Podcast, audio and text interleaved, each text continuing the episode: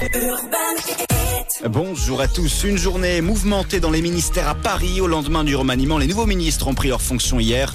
Gabriel Attal, désormais à l'éducation, s'est aussitôt rendu dans les Yvelines pour un premier déplacement dans une commune où deux écoles ont été brûlées lors des émeutes liées à la mort de Naël. Il a promis de se montrer ferme sur le sujet. Tous les élèves auront une solution de scolarisation à la rentrée, a-t-il déclaré.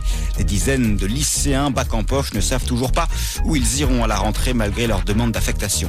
Et un peu plus tôt dans la journée, le président a pris la parole pour justifier ce remaniement partiel où il a renouvelé sa confiance envers Elisabeth Borne, la première ministre, qui choisit la continuité et l'efficacité, euh, a-t-il déclaré Emmanuel Macron depuis le début de son premier mandat en 2017. 106 ministres en tout ont été nommés, un record dans la 5 République.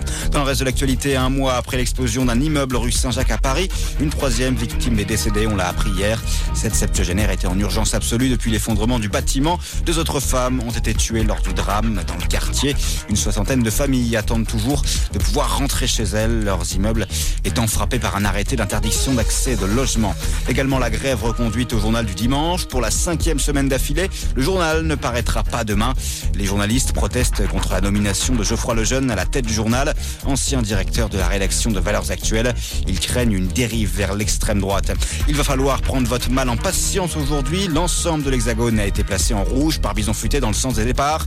Circulation fluide en revanche dans le sens des retours. Et puis euh, le Tour de France et Jonas Vingard en route pour une victoire sur les Champs-Élysées. Le maillot jaune du Tour a conservé une confortable avance sur le classement général hier à l'issue de la 19e étape. Elle a été remportée de justesse par le Slovène Matej Mohoric. 20e étape aujourd'hui entre euh, Belfort et le Markstein, une station des Vosges.